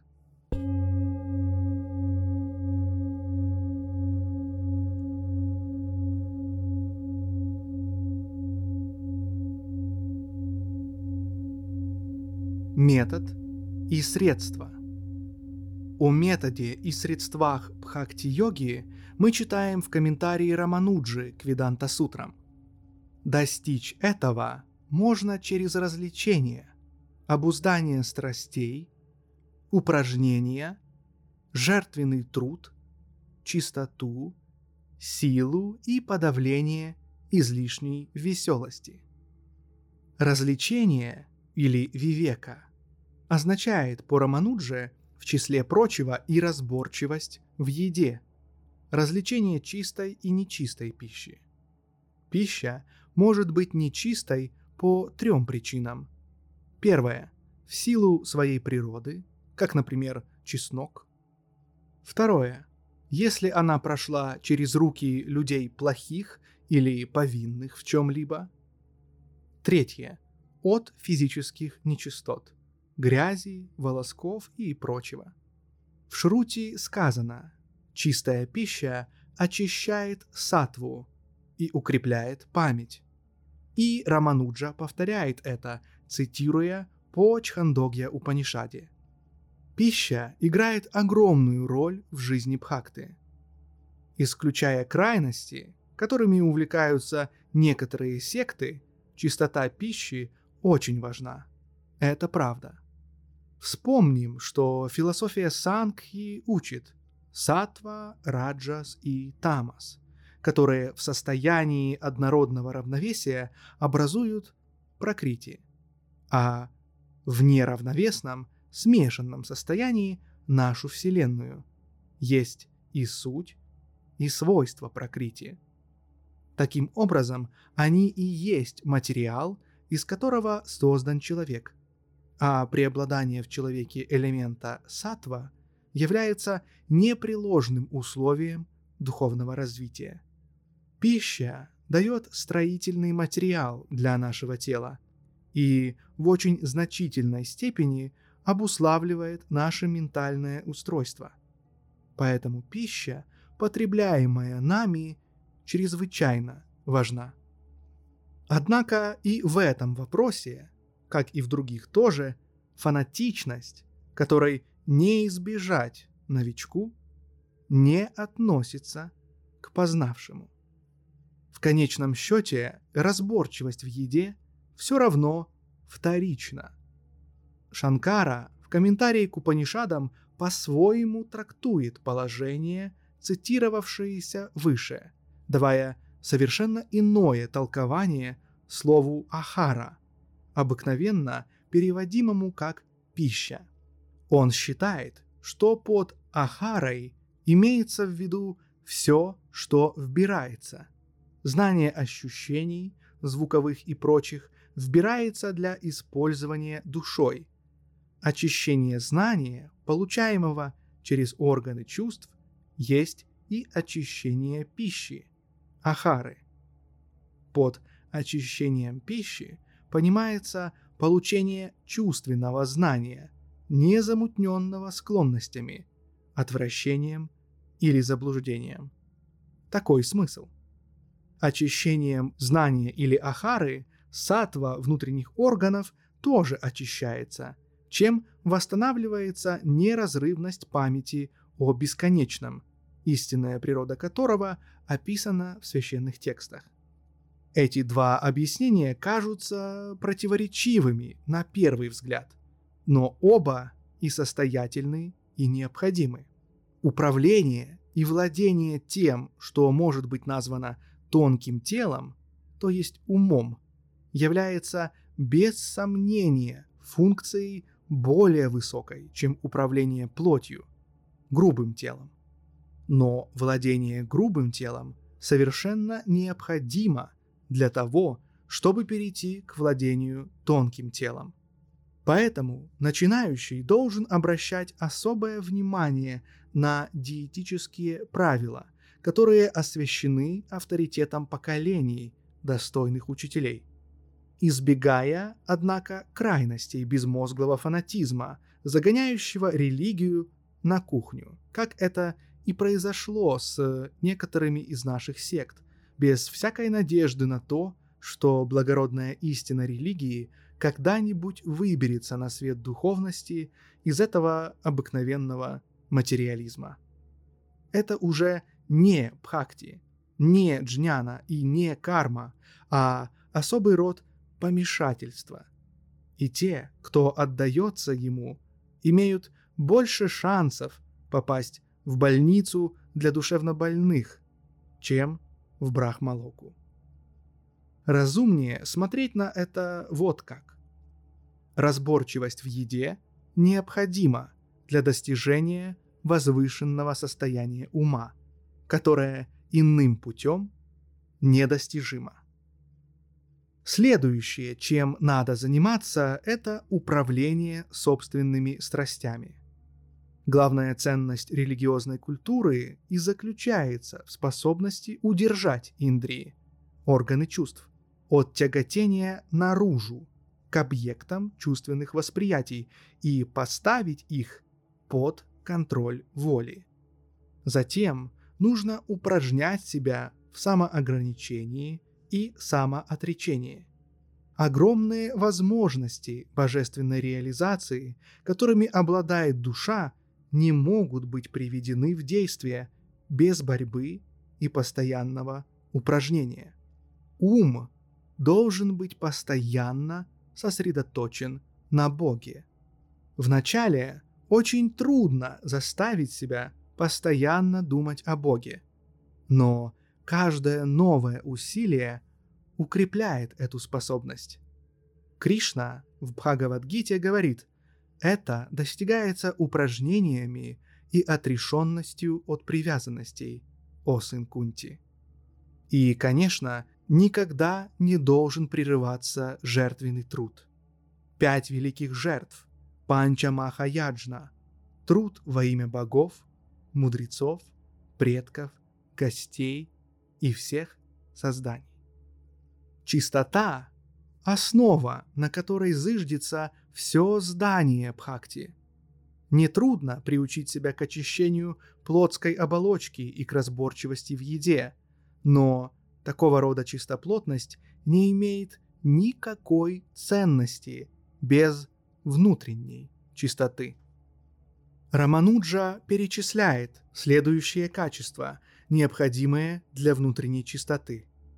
Сатья – правдивость, арджава – искренность, дайя – бескорыстный труд на благо других, ахимса – непричинение никому вреда помыслам, словам или поступкам, анабхитхья – способность не желать чужого, не предаваться пустым мыслям, не помнить причиненные тебе обиды.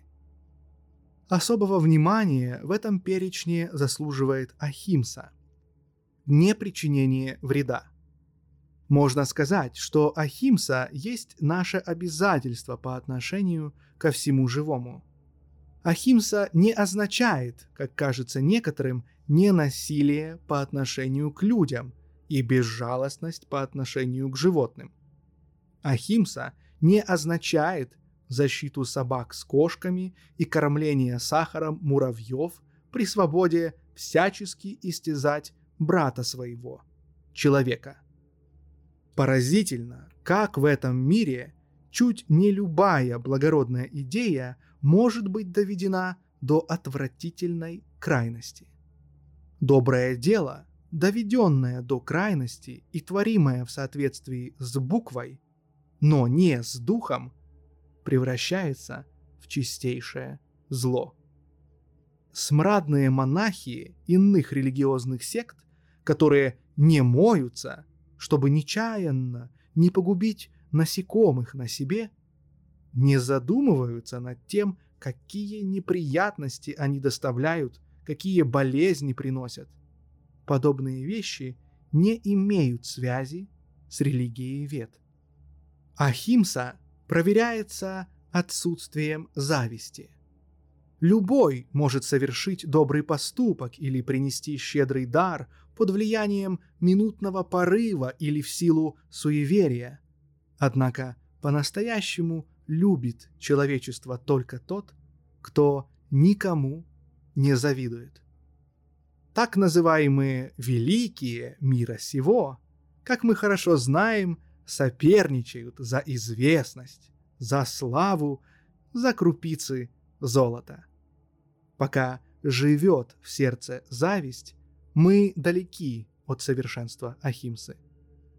Ни коровы, ни овцы не едят мясо. Но делает ли это их великими йогами, последователями Ахимсы? Любой дурак может отказаться от принятия определенной пищи, но едва ли это ставит его выше травоядного животного. Если даже человек питается исключительно травой, но способен обмануть вдову или ребенка, пойти на гнусности ради денег, то он хуже всякой скотины. Но тот, чей ум не посещает мысль о причинении вреда кому бы то ни было, кто радуется процветанию заклятейшего из своих врагов, он подлинный Бхакта, он йог, он гуру всех людей, пусть даже он ест свинину три раза в день. Мы должны всегда помнить, что внешние проявления имеют ценность только как опоры для развития внутренней чистоты. Лучше ограничиться одной внутренней чистотой, если нет возможности досконально соблюдать ее внешние проявления. Но жалок человек и жалок народ, которые забывают подлинную, внутреннюю духовную суть религии и механически держатся насмерть за внешние формы. Формы имеют ценность лишь до тех пор, пока они есть выражение внутренней жизни. Если они перестали выражать внутреннюю жизнь, ломайте их без жалости. Следующий шаг к достижению бхакти-йоги – это анавасада – сила. В Шрути сказано «слабому не достичь атмана». Здесь речь идет о слабости как плоти, так и духа. Только сильные, только настойчивые могут ступить на этот путь. На что способны хлипкие, маленькие, болезненные существа? Они сломаются от первого же движения таинственных сил тела и ума, пробужденных занятиями любой йогой. Добьются успеха молодые, здоровые и сильные. Следовательно, физическая сила является непременным условием.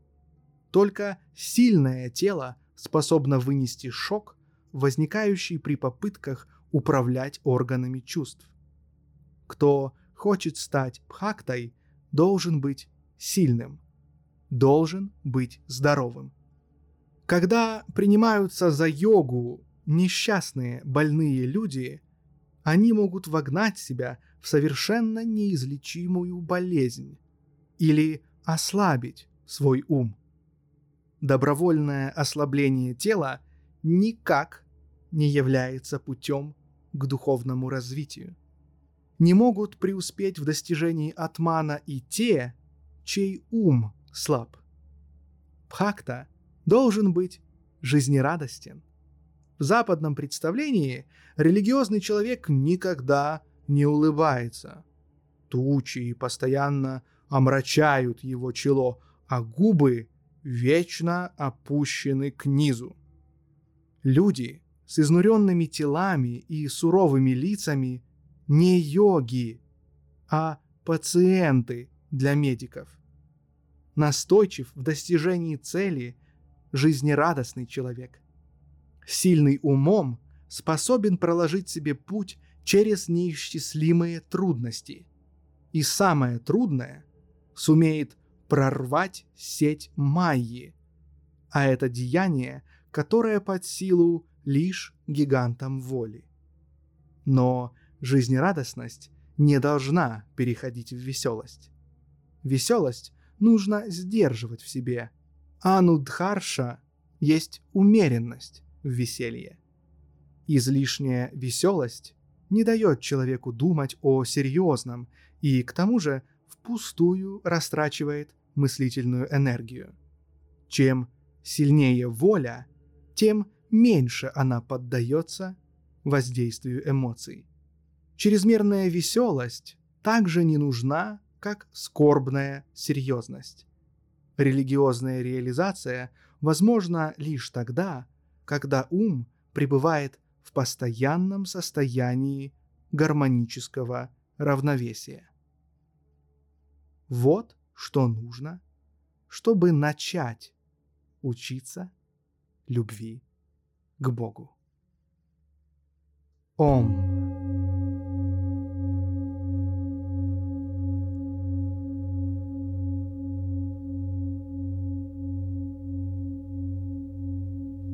Дорогие друзья, спасибо, что прослушали книгу, основанную на лекциях с вами Вивекананды Бхакти Йога. Для вас ее читал ваш покорный слуга Даниил Че, Харихара Дас. При желании поддержать выпуск новых книг вы можете найти всю необходимую информацию по ссылке в описании. Спасибо вам большое. Намаскар. Ом Шанти Шанти Шанти.